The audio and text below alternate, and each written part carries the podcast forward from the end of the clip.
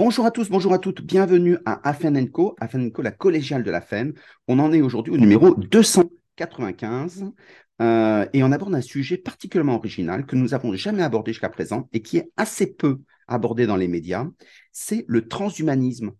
C'est-à-dire, qu'est-ce que le transhumanisme d'abord, puis qu'est-ce que ça va apporter à la formation? Est-ce que ça révolutionne tout? Est-ce que c'est euh, un peu comme d'habitude? Donc, qu'est-ce qu'on met derrière les mots? Et ça, c'est très important pour que chacun puisse se faire sa propre idée.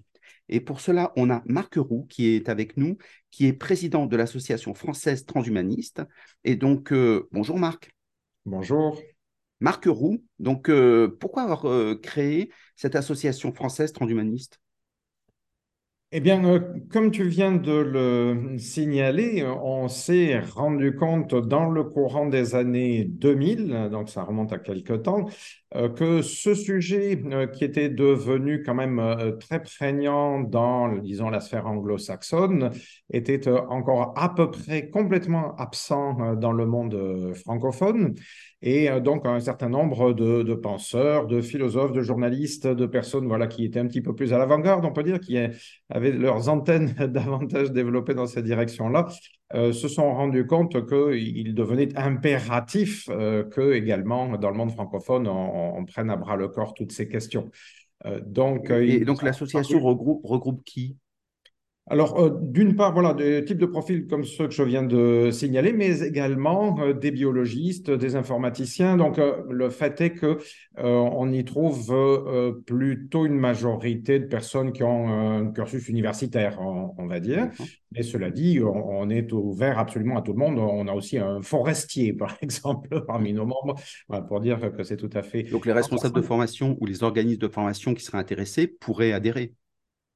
Absolument, que ce soit à titre individuel ou à titre euh, d'organisation. Il y a quelques organisations qui sont membres euh, de l'Association française transhumaniste également.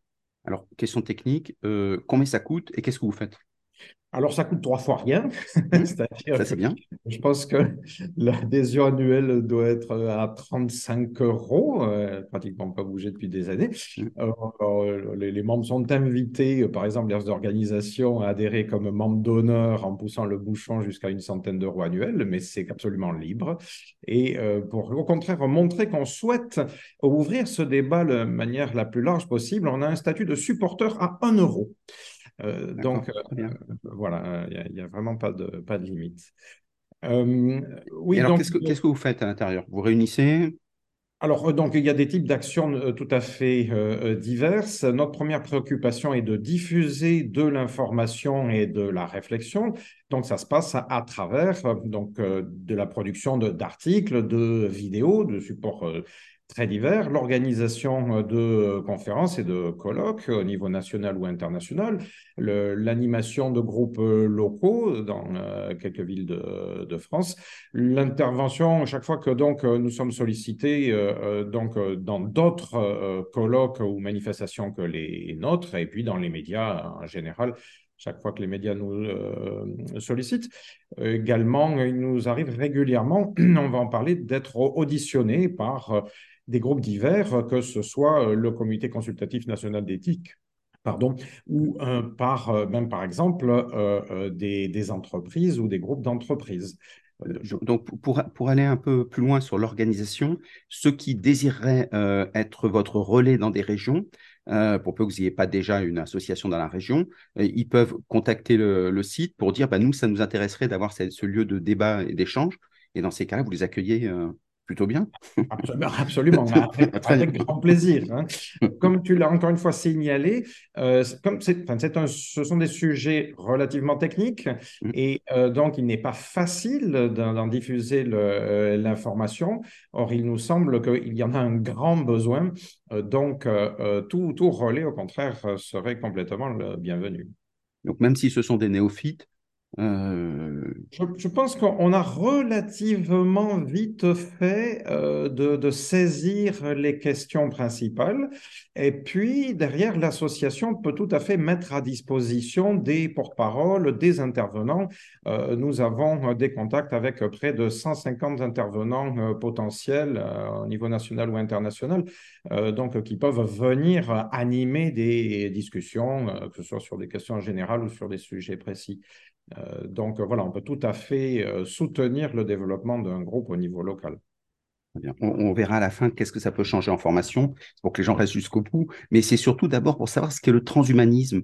Parce qu'on entend beaucoup parler de ce mot-là, souvent pour dire qu'on est contre, que c'est dangereux, que ça va transformer l'humain, euh, voire même l'asservir. Euh, Est-ce que finalement c'est euh, si mal que ça le transhumanisme, toi qu'on est président? Alors, je, pense qu'il est important de savoir que ce que tu viens de rappeler, de décrire, c'est une vision très franco-française. Il y a quelques études internationales, par exemple, il y a une étude de Kaspersky de, il y a quelques années qui a comparé 11 pays, 10 pays européens plus, pour mettre en regard plus le Maroc, et euh, qui a fait sortir que, par exemple, de manière assez étonnante, peut-être, ce sont les pays méditerranéens qui euh, paraissaient les plus ouverts à toutes ces questions.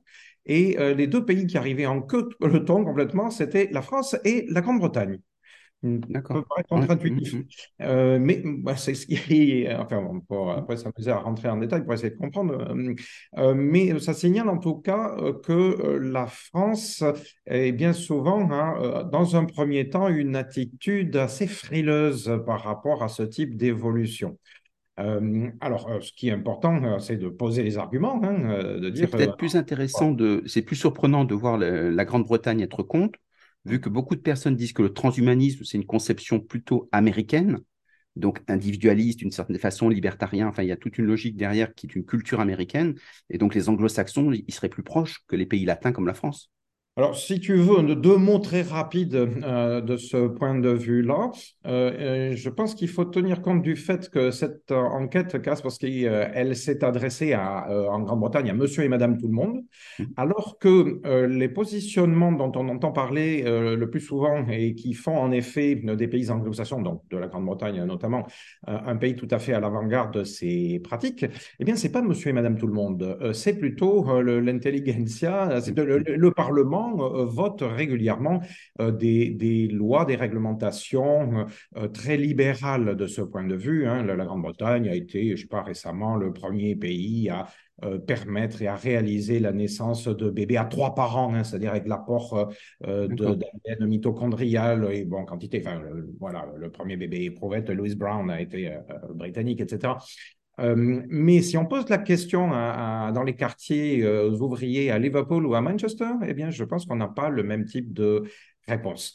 Donc, euh, voilà. Hein, Donc, ça voudrait dire que l'élite est, plus en avance. Oui, moi, c'est mon analyse. Hein. Je pense que c'est ça qui peut expliquer cette différence.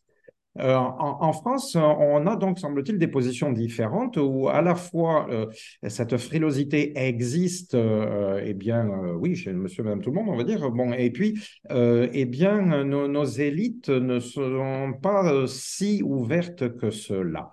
je, je connais, disons, euh, des start-upers qui sont allés frapper à la porte de grandes fortunes euh, françaises et euh, qui ont été reçus de manière très frileuse, alors que ce, on, parle là de, champs d'investissement avec des potentialités gigantesques si ce qui est attendu est réalisé, et ben, le, grand capital français a du mal à s'y lancer. Euh, alors, peut-être qu'il nous faut revenir euh, un petit peu au, fond euh, pour essayer de, comprendre qu'est-ce qui, voilà, qui, qui procure ce type de, de réaction. Oui, sans doute que le transhumanisme, quelque part, peut faire peur, tout simplement parce qu'il remet en question des habitudes, voire des certitudes. C'est-à-dire que, euh, eh bien, en tenant compte de ce qui est appelé la convergence technologique, c'est-à-dire essentiellement la rencontre de ces domaines technologiques que sont les nanotechnologies, les biotechnologies, les sciences de l'information en général, qui incluent euh, euh, donc l'informatique, l'intelligence artificielle de nos jours, la, la robotique, etc. Et, dernier point non négligeable, les sciences cognitives. Donc, la conjonction de ces quatre grands euh, domaines euh, font que euh, depuis quelques décennies, et peut-être quelques décennies seulement, une quarantaine d'années, disons, si on, met un point de, enfin pas une bascule peut-être, ou une, accélération peut-être, donc à la fin des années 70, début des années 80, hein, le, début de, l'informatique individuelle, enfin, personnelle, etc eh bien, on commence à se rendre compte que ce qui jusqu'à présent était de l'ordre de la fantasmagorie principalement, devient une possibilité concrète, c'est-à-dire la possibilité d'intervenir sur l'évolution de la biologie de l'humain de manière invasive, euh, de manière euh, bien plus rapide que ce qui se faisait précédemment. Euh, c'est important dans la réflexion transhumaniste de pointer qu'il y a un certain nombre d'interventions techniques qui faisaient évoluer la biologie de l'humain depuis toujours, depuis bien longtemps, Sauf que, comme ça venait de manière assez lente, eh bien, on ne s'en rendait pas compte. Et puis, on le faisait sans, sans, le vouloir. Mm. L'exemple que les transhumanistes, le, meilleur exemple qu'ils prennent en général, c'est celui de la vaccination, justement, sujet d'actualité s'il en est, mm, mm, euh, en disant la vaccination, qu'est-ce que c'est? Euh, donc, Si on prend comme définition du transhumanisme des technologies euh, qui permettent d'aller au-delà de ce que le corps humain fait naturellement qu'il transforme en profondeur dans son intimité, qui agissent de manière quasi irréversible dans bien des cas de, vaccination. Hein. Au bout de plusieurs décennies de, pratiques vaccinales ou au bout d'un certain nombre de rappels, disons, eh bien, dans plusieurs cas de vaccins, on en arrive à des situations où on est considéré comme immunisé, hein, pour les vaccins, par exemple, qui sont pratiqués dans la petite enfance. Donc, euh, on est dans un cas d'irréversibilité. Euh, eh bien, si on met tout ça bout à bout, on en arrive quasiment à une définition euh, de la pratique transhumaniste. mais le vaccin n'est pas considéré habituellement comme relevant du transhumanisme.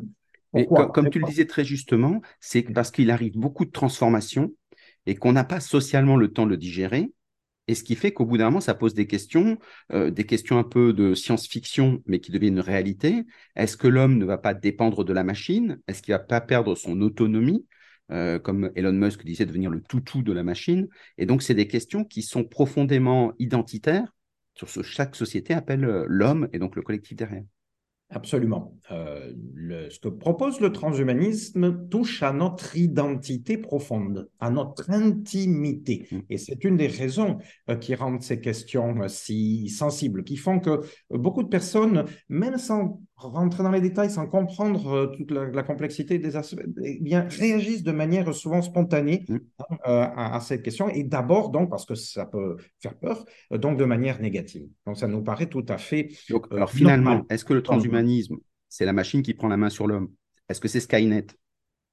alors, euh, euh, il me semble assez euh, clair que comme chaque fois dans l'histoire de l'évolution des technologies, notre rapport aux, technologies, il devient ce que nous en faisons de manière collective, c'est-à-dire qu'on a chacun des responsabilités au niveau individuel, mais toutes les structures sociales et donc les structures du monde marchand ont leurs responsabilités. C'est une question sur laquelle mmh, mmh, il va nous falloir euh, euh, euh, revenir. Euh, donc, Skynet, c'est ce qu'on appelle une dystopie, hein. mm. c'est-à-dire c'est la vision la plus noire, la plus pessimiste. Alors, pour, pour les jeunes, c'était dans Terminator. Voilà. c'est quand la machine prenait la main parce que tout, le monde le connaît Et, et, donc, il est bon de l'anticiper. Je veux dire, le, travail de la science-fiction à travers toutes ces dystopies sert à quoi? Hein Sert à nous faire réfléchir hein, en nous noircissant le tableau volontairement. Mais voilà, si on fait rien, si on va à l'aveugle, eh bien, on risque d'aller vers ça. Ben, les transhumanistes ne disent pas le contraire. Les transhumanistes sont bien souvent, euh, parce qu'ils sont à l'avant-garde de la réflexion, parmi les, euh, ceux qui, tirent la sonnette d'alarme quand il faut. Je donne un exemple concret. Euh, donc, on est ces derniers temps dans une situation de grande hésitation par rapport au développement de l'intelligence artificielle. Et euh, ben, Elon Musk donc fait partie des co-signataires hein, euh, de la demande de moratoire euh, récente contre le développement donc des modèles d'apprentissage de, langage, donc style ChatGPT, etc. Mais remontant de deux cases en arrière, une puis deux. C'est en 2015 que Elon Musk, la première fois, en compagnie de Stephen Hawking et de Bill Gates, euh, donc avait lancé une lettre ouverte déjà euh, pour s'inquiéter euh, du développement de l'intelligence artificielle. On n'avait pas de chat GPT à ce moment-là, mais on avait quoi déjà?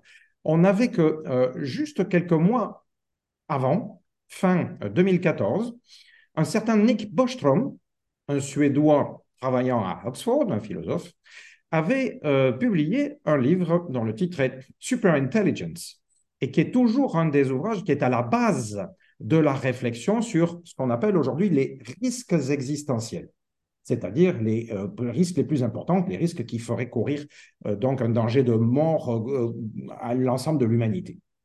Qui est Nick Bostrom? Nick Bostrom est un des deux cofondateurs de la World Transhumanist Association, l'association transhumaniste mondiale, et il est le directeur d'un département de l'université d'Oxford qui s'appelle donc le Future of Humanity Institute, euh, qui est un nid de transhumanistes. Hein. On va y trouver Anders Sandberg, on va y trouver Stuart Armstrong, etc., euh, qui sont des chercheurs qui travaillent depuis 20 ans et plus sur le transhumanisme. Et donc, euh, voilà, c'est à partir de leurs travaux euh, que un Elon Musk, il le dit lui-même, hein, Elon Musk, euh, donc a, été amené à se dire l'intelligence artificielle peut être un merveilleux outil et peut être donc un porteur de dangers terribles. Euh, donc, on voit à travers cet exemple que euh, les transhumanistes et les transhumanistes les plus en vue euh, ne sont pas des docteurs Folamour, donc qui ne pensent qu'au développement scientifique, mm. mais ils sont en même temps, voilà, des, des, futuristes, si on veut, hein, des gens qui se préoccupent d'anticipation et qui peuvent aussi bien dire, voilà, ceci nous paraît intéressant et cela nous paraît particulièrement dangereux éventuellement. Ils font les deux. Eh bien, euh, je pense que euh, si on se tourne vers le monde de l'entreprise, les euh, transhumanistes vont chercher à faire exactement la même chose, c'est-à-dire à essayer d'aider à réfléchir aux perspectives pour essayer de peser hein, ce qui paraît préférable et ce qui paraît à, à éviter. Alors, avant, de, re-rentrer dans l'entreprise, ça pose vraiment une question parce que euh, ce que tu soulignais très justement, euh, c'est que ce sont souvent euh, les applications transhumanistes sont portées par des entreprises, les, les GAFAM pour faire simple, mais pas que d'ailleurs. ça veut dire des grosses structures, souvent américaines ou chinoises, mais ça veut dire aussi derrière que ce sont des, des données qui sont gérées par des entreprises privées, donc qui n'ont pas pour vocation le bien-être collectif, mais l'argent ce qui n'est pas incompatible, mais ce n'est pas non plus la même chose. Euh, et donc, ça veut dire que finalement, il y a des possibilités de manipulation parce qu'ils nous connaîtraient mieux que nous-mêmes. Et donc, finalement, avec des politiques de big data, d'intelligence artificielle, euh, Skynet euh, peut arriver. Oui, dans l'ordre actuel des choses, il y a toute une série de, de, problèmes qui se posent, des problèmes qui sont d'abord éthiques, mais qui se traduisent ensuite en termes de politique. Euh, donc, par exemple, une question sérieuse est l'investissement ou le non-investissement euh, des services publics dans toutes ces démarches-là. Et je pointerai le fait que l'association française transhumaniste, elle s'appelle de son petit nom Technoprog, euh, une abréviation pour le terme technoprogressisme qui, si on cherche, appelle eh bien, à la régulation et à l'intervention des pouvoirs publics dans ces domaines de notre point de vue, c'est un sérieux souci, en effet, que pour l'instant, les pouvoirs publics restent aussi frileux.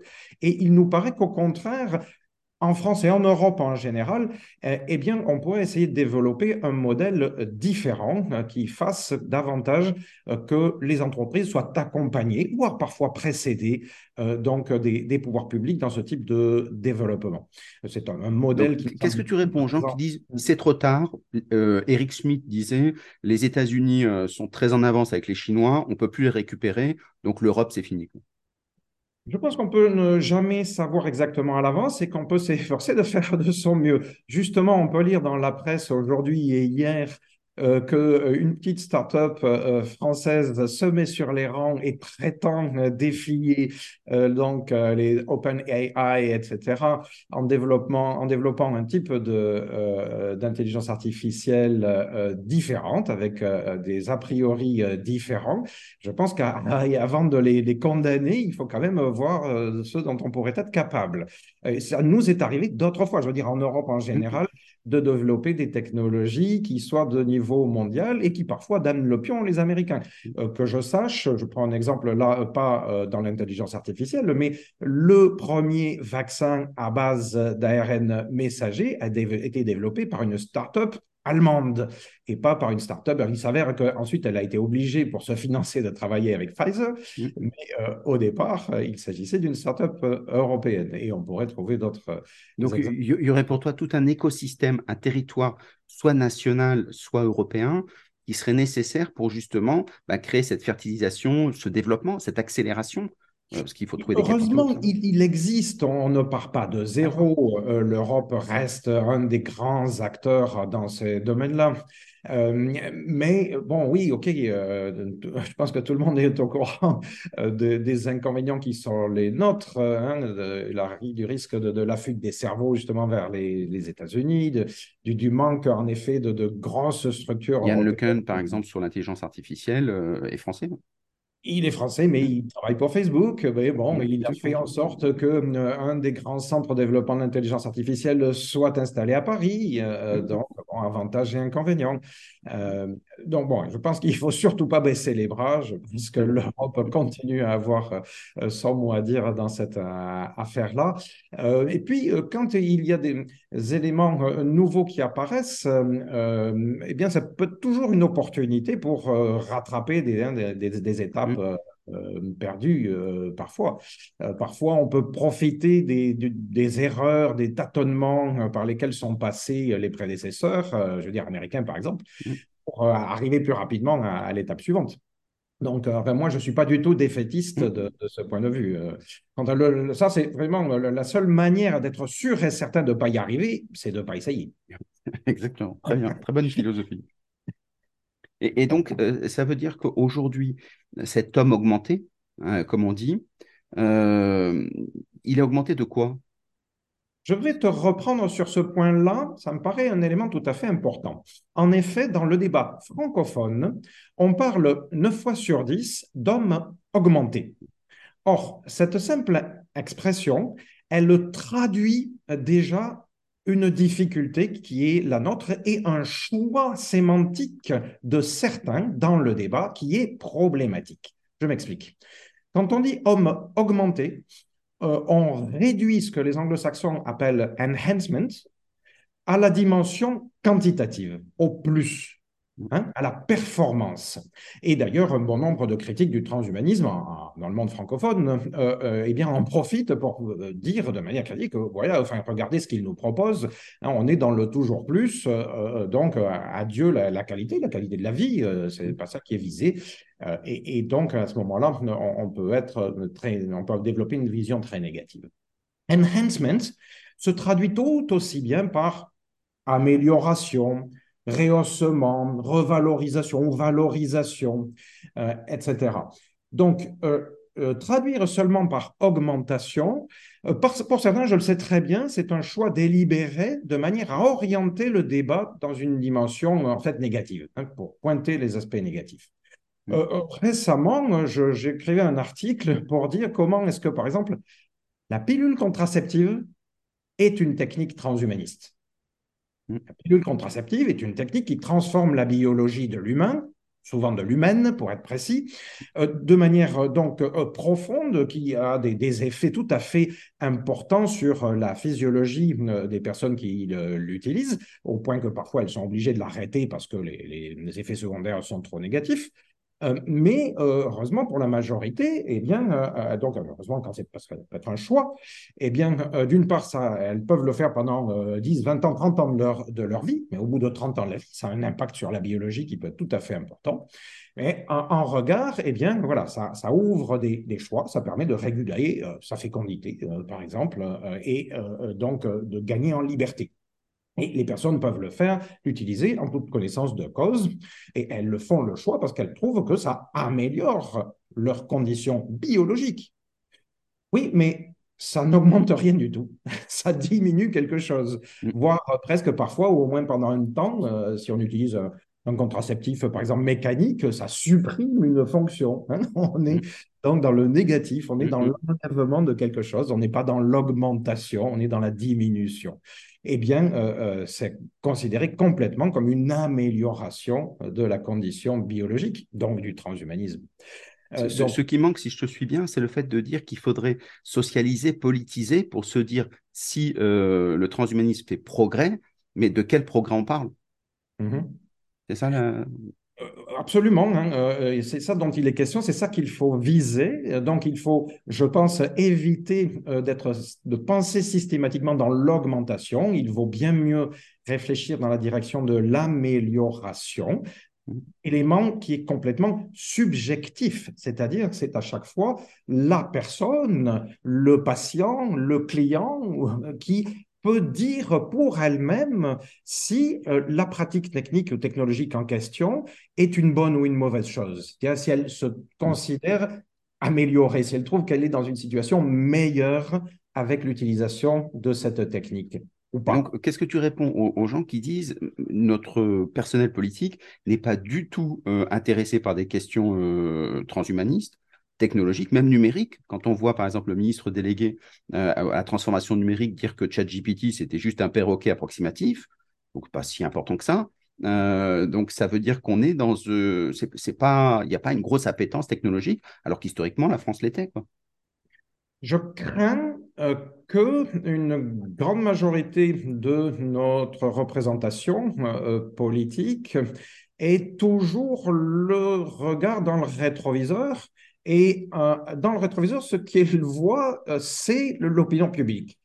Mmh. Comment est-ce que euh, il y a un mois, un, an, d'après ce que me disent les sondages, donc l'opinion publique semblait se positionner. Donc surtout pas prendre d'initiative par rapport à ce qui vient, mmh. parce que, eh ben, voilà, c'est prendre des, des, risques qui sont intolérables.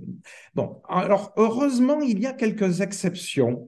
Euh, je ne sais pas si on peut dire des noms, je vais essayer d'éviter de dire des noms.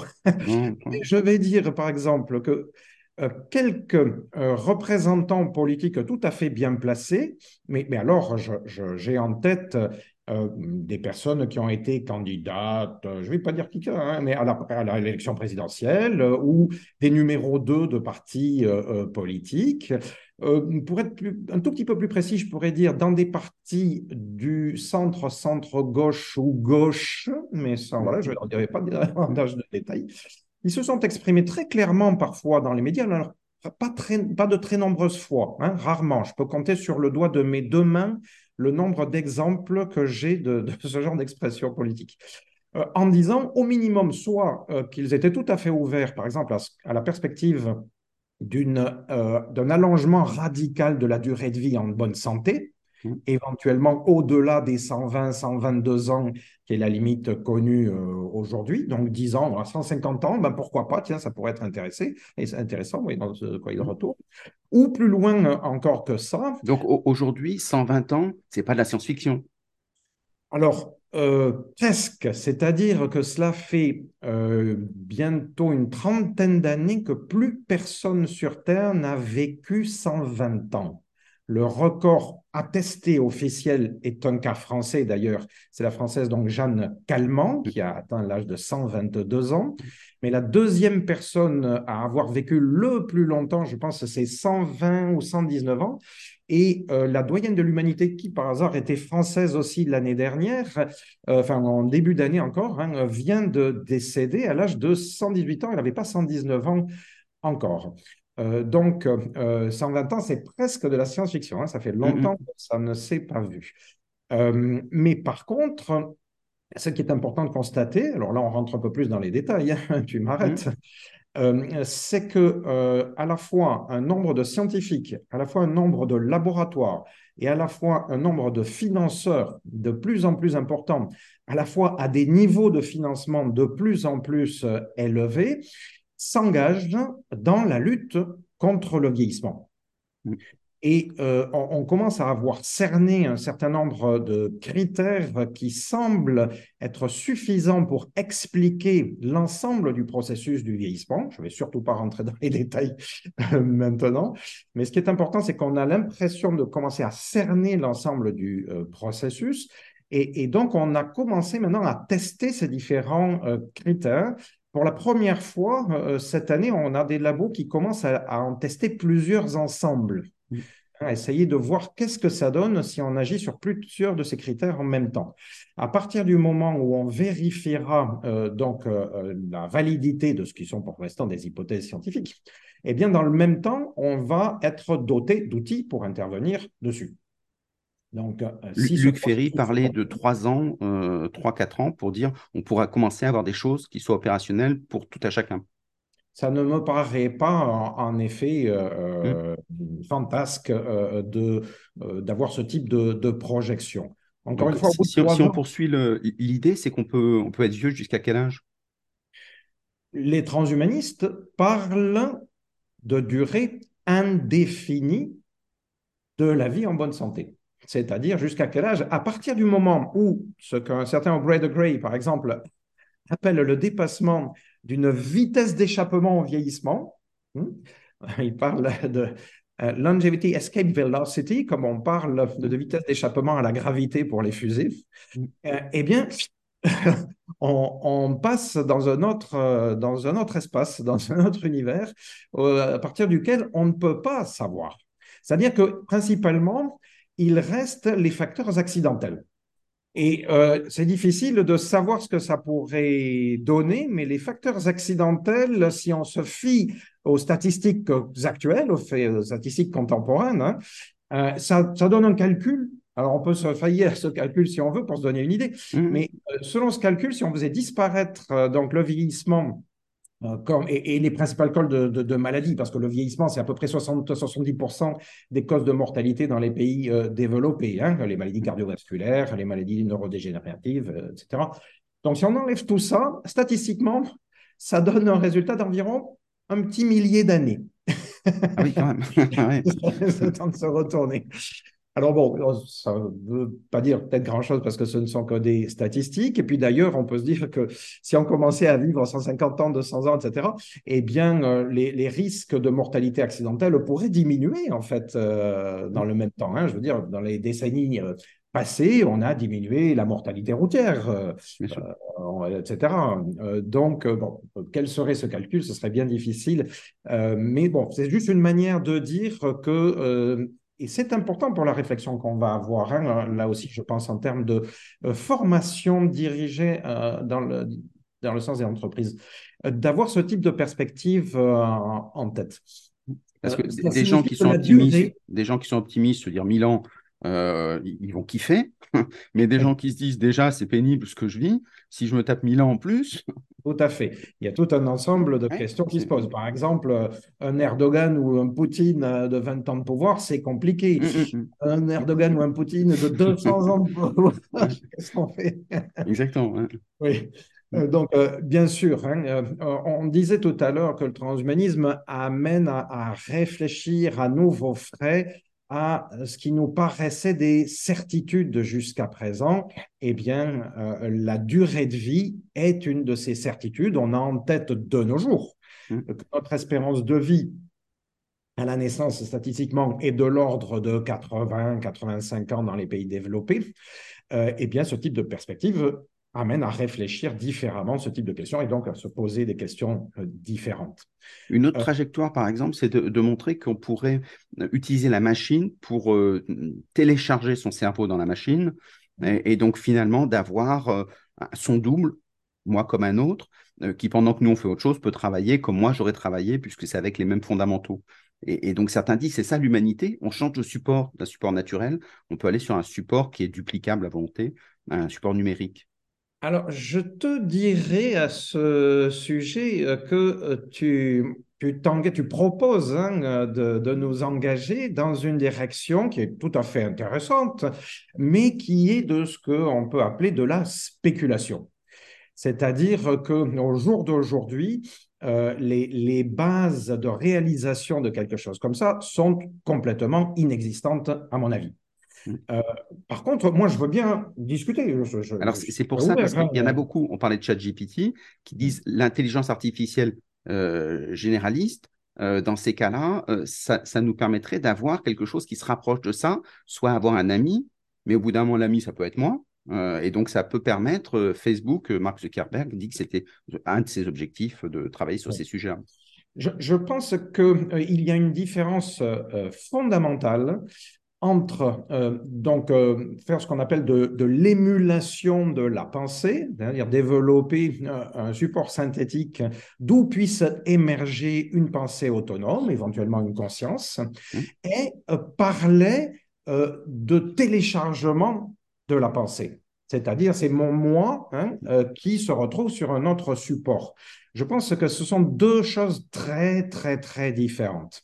Parce que quand on fait simplement de l'émulation, et il se peut qu'on arrive à faire émerger quelque chose à partir d'une base relativement simple, relativement simple, ce qu'on essaie d'en faire, ce qu'on est peut-être en train de réaliser progressivement en allant vers ce qu'on appelle parfois une intelligence artificielle générale, alors que euh, pour en arriver à transposer ma propre pensée sur un, support synthétique, il faut être capable, là, sans doute, de rentrer en profondeur, c'est-à-dire de scanner en profondeur mon fonctionnement euh, biologique. Or, pour l'instant, les neuroscientifiques nous rappellent régulièrement que sur la manière dont notre fonctionnement biologique arrive à une émergence consciente, eh bien, on n'y comprend toujours pas grand-chose. Hein, euh, euh, on a fait des progrès énormes si on compare à voilà, 40-50 ans euh, auparavant. Moi, je, me rappelle avoir entendu des, conférence quand j'étais euh, euh, adolescent encore qui disait on n'y comprend rien, on comprend peut-être un pour cent du fonctionnement euh, du, cerveau à tout casser. Et avoir entendu ce type de conférence il y a quelques 10-15 ans disant on a fait des progrès formidables, on comprend peut-être 5% du fonctionnement du cerveau. Mm. Ça veut dire qu'il y a 95% Donc, mais, mais c'est pourtant, c'est bien Elon Musk propose ce schéma avec Neuralink quand il dit, alors on perce sur la boîte crânienne, donc on rentre dans le corps, alors au départ pour euh, piloter des, ordinateurs, euh, des, objets euh, connectés, mais à terme, c'est aussi pour que, et c'est sa philosophie, que les objets puissent nous donner de l'information sans qu'on les demande. Donc il y a une nouvelle interaction. On est complètement d'accord sur les perspectives. En effet. Et euh, c'est une différence notable d'avoir commencé à passer à l'acte. Hmm. Alors que jusqu'à présent, on était complètement dans la théorie, depuis quelques décennies, on a commencé à rentrer dans la pratique. Euh, donc, euh, c'est une, transformation considérable. Mais voilà, tout de même, hein, je, rappelle que entre les premiers pas donc, que nous ébauchons en ce moment et la perspective, par exemple, d'un téléchargement de la pensée, il, reste, à, mon avis, un abîme. Euh, euh, donc, bon, il se peut que les choses aillent vite, hein, euh, c'est difficile. Et c'est intéressant d'en parler, de, le penser, de façon à éviter qu'on soit sidéré chaque fois qu'il y a une nouveauté. On se dit, tiens, mais qu'est-ce qu'on en fait de ça? Bah, Si on l'a anticipé, c'est quand même. Je suis complètement d'accord. Et les transhumanistes ne se privent pas de discuter de ce genre de questions. Il faut le faire pour les raisons que tu viens de dire. Euh, mais euh, je, suis un petit peu précautionneux parce que euh, je connais bien la tendance très médiatique qui consiste hein, à, donner l'impression que la réflexion spéculative qu'on est en train de mener, en fait, elle est réalisable demain.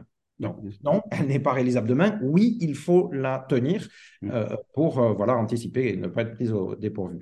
Euh, mais euh, je ne sais pas, enfin, euh, moi, c'est comme tu veux, on peut rentrer dans cette spéculation-là si tu veux. Pas du tout, c'était juste pour aborder le sujet parce que ça fait partie des, des, choses qu'on entend autour de ça. Et comme mm. on, dégrossit sur ce premier entretien, donc qui est intéressant, dans ces cas, ça nous permet d'aborder un peu tous les sujets. Pour l'entreprise, est-ce que l'entreprise, puisque si on doit rentrer dans quelque chose, maintenant on se rapproche de l'entreprise de plus en plus, pour l'entreprise, est-ce que ça vaut la peine d'investir dans le transhumanisme ou est-ce que finalement, on se dit, quand ça sera prêt, euh, on en parlera? Comme je l'ai signalé tout à l'heure, euh, il y a déjà un certain nombre de pratiques transhumanistes qui sont dans notre quotidien. On le fait sans s'en rendre compte. On le pratique sans savoir qu'on est dans du transhumanisme, pour les raisons que j'ai dites.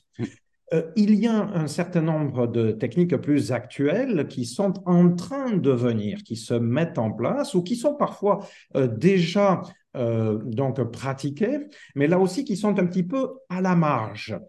Et donc, par rapport à celles-là, certains sont hésitants, comme tu l'as dit, certains sont enthousiastes.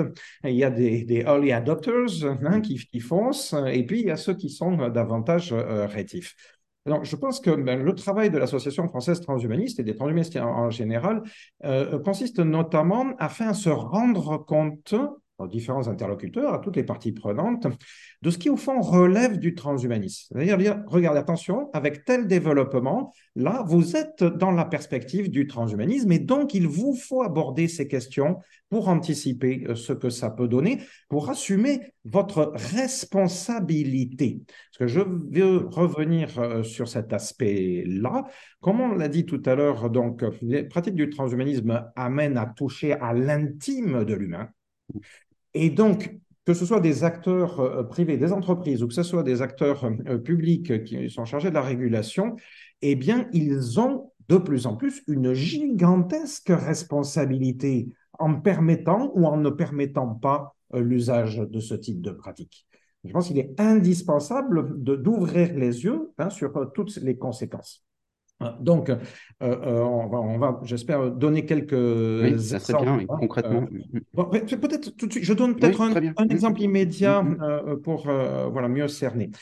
quand on développe certains implants, je vais en prendre un volontairement qui est, relève de l'usage quotidien. Je vais prendre l'exemple des pacemakers. Mmh. pacemaker voilà, est une technologie qui est euh, effective euh, depuis euh, plus de 40 ans, bientôt 50 ans. eh bien, on adjoint à la personne quelque chose, d'abord, qui aujourd'hui est un appareil qui communique avec l'extérieur. Hein. les médecins aujourd'hui, pour relever, régler, peuvent simplement, par voilà, rayonnement électromagnétique, hein, reprogrammer le, le, pacemaker. Euh, il peut donc y avoir des, impacts euh, divers. Bien que, en malgré, enfin, il y a quelques années, euh, il y avait plusieurs articles qui étaient sortis en disant Ouh là là, attention, avec cette nouvelle génération de pacemakers, les personnes risquent d'être programmées finalement à leur insu ou contre leur gré.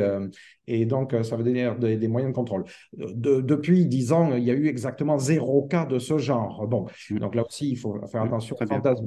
Mais, mais, euh, il y a un cas que je cite régulièrement, et que je trouve explicite. Euh, il y a une personne, une avocate américaine, euh, il y a quelques années, qui se trouvait qu'elle elle était une des leaders du mouvement Open aux États-Unis, pour le logiciel libre principalement. Et puis, à cause de problèmes cardiaques, elle a été amenée à se faire poser un, pacemaker. Et donc, elle s'est renseignée sur ce qu'est-ce que c'était que cet appareil. Elle a vite compris que c'était un appareil qui utilisait de l'électronique. Et, immédiatement, elle s'est dit, ben, euh, comme tout programme, les programmes qui font fonctionner mon pacemaker sont susceptibles de bugger. Mm. Euh, or, euh, nous, on travaille avec des entreprises qui viennent nous chercher, qui viennent chercher nos, nos, capacités, nos qualités de hackers pour les aider à déboguer leur logiciel. Et là, j'ai un appareil dont ma vie dépend. Mm. Et donc, elle est allée s'adresser à l'entreprise en, disant, je, je, veux avoir accès au code source pour pouvoir retravailler. Et l'entreprise lui a répondu Niet. elle, a, elle était avocate, elle a fait un procès. Mm-hmm. Et elle est allée jusqu'à s'adresser à la Food and Drug Administration en mettant en cause euh, donc euh, les, conditions dans lesquelles ce produit était euh, mis sur le marché et la relation client qui était développée. et devant le droit américain, elle s'est cassé le nez. On en est à peu près là. Les choses n'ont pas vraiment changé, autant que je sache depuis. Mais euh, qu'est-ce qui se passe si on considère, par exemple, des implants neurologiques?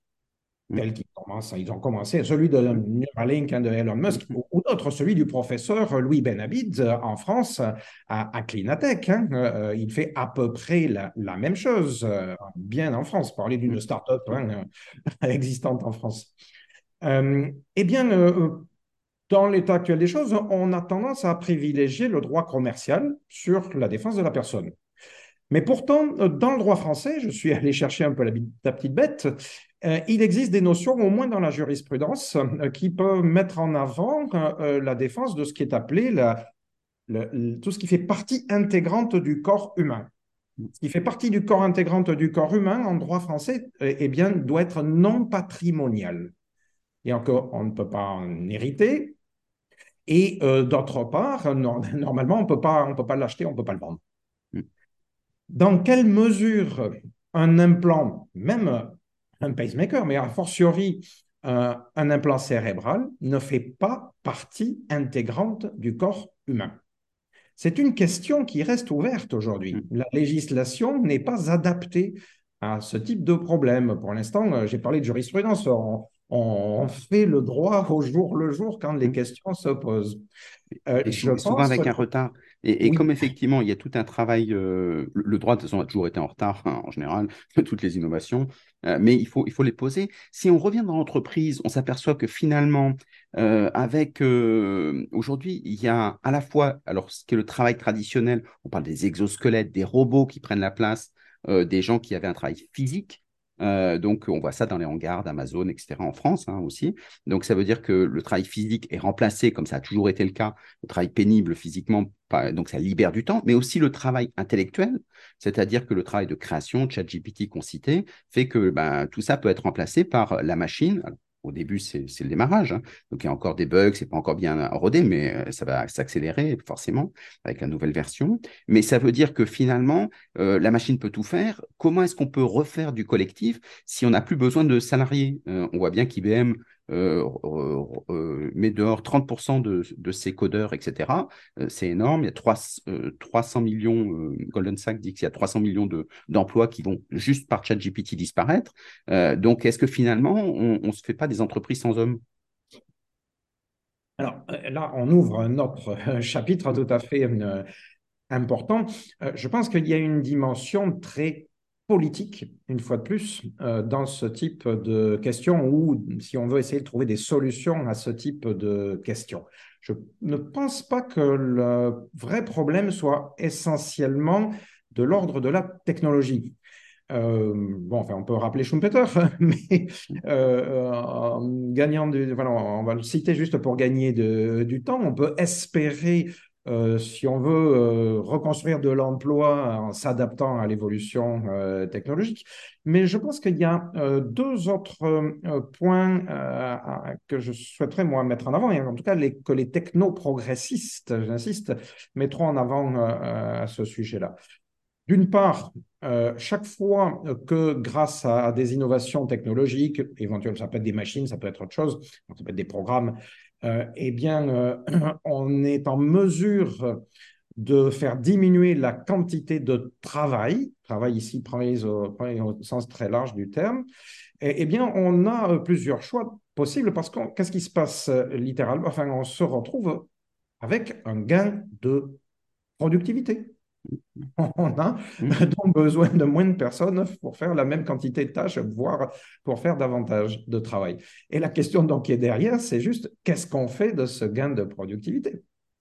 Ah, ben là, ben, en fonction des modèles politiques et économiques mis en place, soit 99% du gain de propriété, de productivité, pardon, va aller, je sais pas, hein, on, va, on, peut dire au capital, par exemple, mmh. donc l'investisseur, au détenteur du capital sous toute sa forme, euh, soit lui-même, soit d'autres instances vont se préoccuper de la répartition de ces gains de productivité. Et là, on peut le répartir de manière diverse, ce gain de productivité. Tiens, une manière de répartir ces gains de productivité, ça peut être de miser très lourdement dans la formation. On peut en faire autre chose hein, aussi. On peut on, faut, donner du temps libre. Bon. Quand, quand, tu dis euh, investir dans la formation, euh, si la machine fait tout, bah pourquoi former l'homme? La machine ne fait pas tout. La machine fait un certain nombre de choses, à chaque fois en fonction de, ce qu'elle est elle-même. Hein. Donc, euh, ça peut être aujourd'hui, en effet, peut-être de la créativité, alors que jadis, c'était plutôt euh, de, l'action concrète, mécanique, etc. Euh, mais au minimum, et il y a quelque chose qu'elle ne fera jamais, en quelque sorte. C'est par exemple de la collaboration avec l'humain. La machine toute seule, elle ne peut pas collaborer toute seule avec l'humain. Il faut qu'il y ait un humain pour collaborer avec l'humain. Mm. Or, euh, ben, quand même, en tant qu'humain, je continue de prétendre que l'humain a quelque chose d'original, euh, mm. un petit original, l'humain. Et, et, donc, euh, il a toujours quelque chose de spécifique à apporter. Euh, D'abord pour lui-même, et en général, il aime bien être en compagnie d'humains et pouvoir manipuler des concepts d'humains. Euh, donc, je pense qu'on va continuer. Non, je pense que euh, plutôt que, comme euh, l'a pu l'exprimer un Elon Musk lui-même, si on veut le reciter, ou en France un certain Laurent Alexandre, que je n'aime guère citer, plutôt que de vouloir se mettre en concurrence avec la machine, ce n'est pas une bonne idée, il y a de bonnes chances qu'elle nous batte à plat de couture. Eh bien, il faut toujours, et encore, mais comme on l'a toujours fait en fait, euh, continuer à collaborer. Hein, considérer, tant qu'on parle de machine, d'une manière ou d'une autre, on parle d'outils. Et donc, euh, l'humain, il collabore avec ses outils, que ce soit un marteau ou une intelligence artificielle. Euh, donc, voilà, je pense que c'est de ça dont il est question et je pense que ça me paraît bien plus intelligent, si je puis dire, d'essayer de fonctionner comme ça plutôt que de donc, se... Donc, les écoles qui disent pas de chat GPT pour nous et on veillera à ce qu'il n'y en ait pas, sont des écoles qui sont euh, euh, old school? Oui, euh, enfin, bon, je suis historien de formation. Je ne peux mm. pas m'empêcher de penser aux centaines, aux milliers d'exemples mm. qui ont, vu des, vieilles écoles comme cela se, rigidifier sur leur savoir et sur leur pratique en ayant l'impression qu'elles allaient tout perdre mm. en, adoptant la, modernité et, puis finalement être soit reléguées aux poubelles dans les poubelles de l'histoire, soit finalement être dans le, flux euh, de l'histoire et euh, constater quelques générations plus tard que leur savoir avait fini par s'adapter, qu'il avait été euh, transformé, mais qui voilà. Alors c'est sûr qu'on craint toujours de perdre ce qu'on a. On sait ce qu'on perd, on ne sait pas ce qu'on va gagner. Hein. C'est traditionnel là aussi. Et, qu'est-ce que tu dirais aux gens qui, disent que finalement il faut former les gens à avoir une bonne culture générale tout secteur confondu, non pas forcément technicienne, parce que c'est là où ils ont le plus de créativité, d'adaptabilité, d'agilité, euh, comme montrent les neurosciences. Euh, et donc finalement, il faut reprendre la culture générale qui aujourd'hui est très en déclin, euh, pour justement que les gens aient cette capacité de faire des connexions dans leur cerveau, donc s'ajuster, de façon à ce qu'ils puissent trouver la bonne collaboration avec la machine. J'ai quand même l'impression que tu as déjà répondu dans ta question. oui, c'est vrai que j'étais. On arrive à la fin, donc j'essaie d'accélérer, mais mais il y en a d'autres qui disent non, euh, l'intérêt n'est pas là. Il suffit d'apprendre un peu la technique et on fait un peu comme d'habitude avec des, compétences traditionnelles. Alors d'autres disent non, il y a des connaissances à avoir qui assurent de meilleures compétences. Je, pense euh, vraiment euh, que notre originalité, elle est humaine. Et, donc, euh, je pense qu'il faut en effet ce qu'il y a de plus humain en nous, à la fois pour nous assurer que à travers euh, notre relation avec les machines, cela est préservé, parce que c'est ce qui nous tient le plus à cœur, et en même temps parce que oui, en effet, je pense que c'est avec ces éléments-là, ces, outils, si on veut parler d'outils, cette créativité-là spécifique, euh, euh, que nous avons les plus de, de, chances de continuer à exister en tant que nous-mêmes. Euh, donc non, il ne faut pas, comme le disent là encore une fois certains critiques du transhumanisme, il, ne faut pas avoir honte de nous-mêmes. Mm. au, contraire, il faut nous assumer dans toute notre humanité euh, euh, ça n'est pas contradictoire au développement de la technologie, à, mon avis. Hein. au, contraire, c'est la meilleure manière de, nous imposer, si on peut dire, à, cette technologie. Encore une fois, pas, pas nous imposer pour renoncer, pour détruire, pour rejeter euh, ce qui vient de la machine. Non, à nous imposer dans notre relation avec la machine. Et dans les entreprises, tu penses que quel est le rôle du formateur dans ce processus de transformation? Oui, euh, euh, je pense que euh, donc par rapport aux, entreprises, il y a quelques éléments qui peuvent changer de manière importante.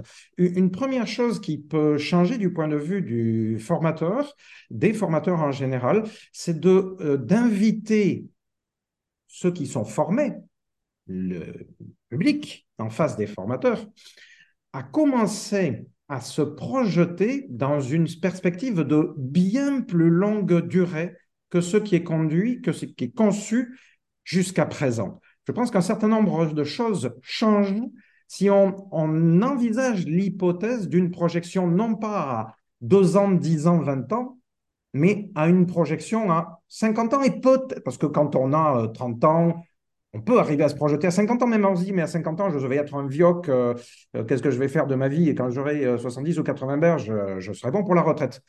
Le transhumanisme invite à dire, ça n'est pas si sûr. Il faut garder aujourd'hui l'hypothèse ouverte sur laquelle, d'une part, eh bien, peut-être que vous allez vivre 120 ans en bonne santé, et que donc, enfin, d'autre part, et par voie de conséquence, la notion de retraite, qui est particulièrement d'actualité, sera peut-être bien une notion caduque. C'est-à-dire, ça ne servira plus à rien que de parler de retraite, euh, parce qu'on finira par décéder comme ça, ou en tout cas par un effondrement peut-être très rapide, c'est-à-dire en quelques semaines, alors qu'aujourd'hui, on met une paire de décennies avant, enfin, il y a à peu près une vingtaine d'années entre le moment où on commence à perdre sa bonne santé et puis le, le moment du décès. Entre parenthèses, donc, tu, tu, dirais pour rester, pour rester économique, pardon, hein, je, le précise, c'est important. Hein. il faut rappeler euh, euh, que euh, près de 80% des coûts de santé interviennent en fait dans les trois dernières années de vie à cause de la dégradation donc de l'état de santé et que les perspectives qu'on appelle longévitistes, donc celles qui permettraient d'aller vers une amortalité, donc une, maîtrise du vieillissement, eh bien nous permettraient de faire basculer ces coûts énorme euh, donc de santé vers des dépenses de prévention, vers des dépenses qui permettraient euh, euh, la mortalité. Donc, je pense que tu dirais que l'entreprise serait ce lieu, un agent de changement avec l'acculturation de ces sujets-là autour du d'ailleurs des métiers, en commençant par ça, parce que c'est parlant, euh, mais aussi derrière. Tout à fait, tout à fait évident, hein, euh, surtout euh, dans nos sociétés contemporaines, que les discours qui sont véhiculés à l'intérieur de l'entreprise se traduisent en action, en investissement, tout mmh. simplement. Aujourd'hui, il n'est quasiment pas concevable d'investir dans la lutte contre le vieillissement, parce que le vieillissement est considéré comme une chose naturelle euh, et euh, contre laquelle on ne peut rien faire. On a complètement intégré toutes nos philosophies, nos religions, etc., ont été développées pour, nous permettre de, de supporter l'insupportable de notre mort à court terme. Et donc, euh, avoir le vieillissement, considérer le vieillissement comme une maladie qui serait possible de, guérir, n'est pas conçu. Euh, aujourd'hui, je prends un exemple encore américain parce que le cas s'est posé, il s'est pas posé en France, mais la FDA eh bien, euh, a, mis des bâtons sur, dans les roues et, dans un premier temps a retoqué euh, un projet, un projet je ne veux pas rentrer trop dans les détails maintenant, mais en fait qui se présentait trop comme une possibilité de lutter contre le vieillissement. Et le projet en question a été obligé de se réécrire pour prétendre en fait être un projet thérapeutique, donc bien dans les cadres habituels alors qu'en réalité, euh, ce qui est derrière, c'est bien du vieillissement dont il est question. Et euh, pareillement, les pouvoirs publics, même aux États-Unis, n'investissent pas dans ce type de, de projet. Comme je l'ai dit, euh, les investisseurs sont rares à oser le, faire, même si, je le précise, hein, aujourd'hui, Jeff Bezos a investi 35 millions de dollars dans Autos Lab.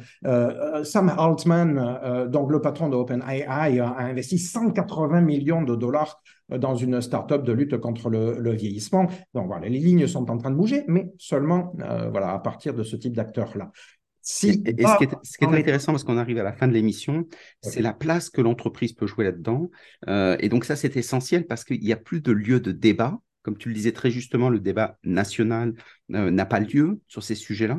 Or, dans l'entreprise, on a des cas concrets euh, sur le terrain. Si par exemple la notion de travail a du sens en entreprise, avec le transhumanisme, si on, vieillit euh, suffisamment longtemps, voire même euh, des centaines d'années, dans ces cas, ça réinterroge à la fois la notion de travail tout au long de la vie, avec des possibilités d'imagination nouvelles, de formation tout au long de sa vie, euh, d'enrichissement personnel, culturellement, etc. Et toutes ces questions-là, bah, c'est des questions dont il faut débattre, non? Aujourd'hui, il me semble qu'encore, pour la majorité des personnes, la formation, le temps de formation est plutôt considéré comme un temps anormal, exceptionnel, la normalité étant l'activité professionnelle, le mmh. travail. Dans la perspective transhumanisme, le, la formation devient un temps complètement normal, régulièrement présent dans une durée de vie donc très très très euh, longue. Donc la conception même de la formation change. le concept de retraite disparaît peu à peu mm. et la notion de formation occupe la place. en alternance avec des temps d'activité professionnelle et des temps de liberté euh, totale, hein, euh, de, de, retrait, de, de, de, loisirs, etc., de, tout ce qu'on veut.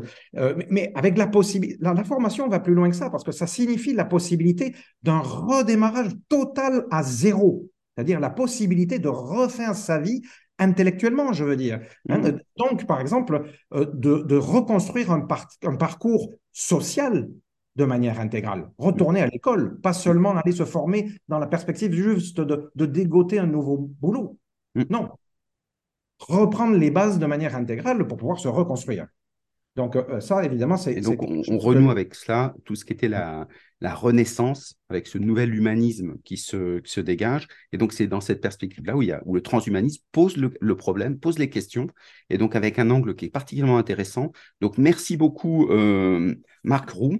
Euh, donc de, de, cette première, euh, première rencontre qu'on a eue ensemble. Donc si les, les auditeurs aiment bien, ben, n'hésitez pas à mettre des messages privés ou, ou publics d'ailleurs. Hein. Je sais qu'il y a beaucoup de réserves, donc n'hésitez pas dans, les, dans votre support qui vous intéresse, et, et je transmettrai bien évidemment. Si on veut te joindre, Marc Roux, président de l'Association française transhumaniste, comment est-ce qu'on fait? Alors, euh, le, plus simple, sans doute, est d'aller sur le site de l'Association française euh, transhumaniste. À partir de là, donc, ben, il y a une, page de contact et donc on va y trouver l'adresse euh, de l'association et donc je serai informé des, contacts ou des demandes. Et si sur le site on, tape mon nom, on va trouver ma fiche avec mon adresse donc liée à, l'association. Bon, ça c'est marc.roux at transhumaniste au pluriel euh, mais encore une fois, voilà, tout ça est sur le site de, l'association où se trouvent, je pense, également euh, beaucoup de, ressources pour toutes les personnes qui s'intéressent à, à, ces sujets. N'hésitez pas. Il y, a une, il y, a une, communauté un peu dynamique sur lesquelles, sur, euh, sur LinkedIn, où il y a des groupes de parole ou des forums à l'ancienne?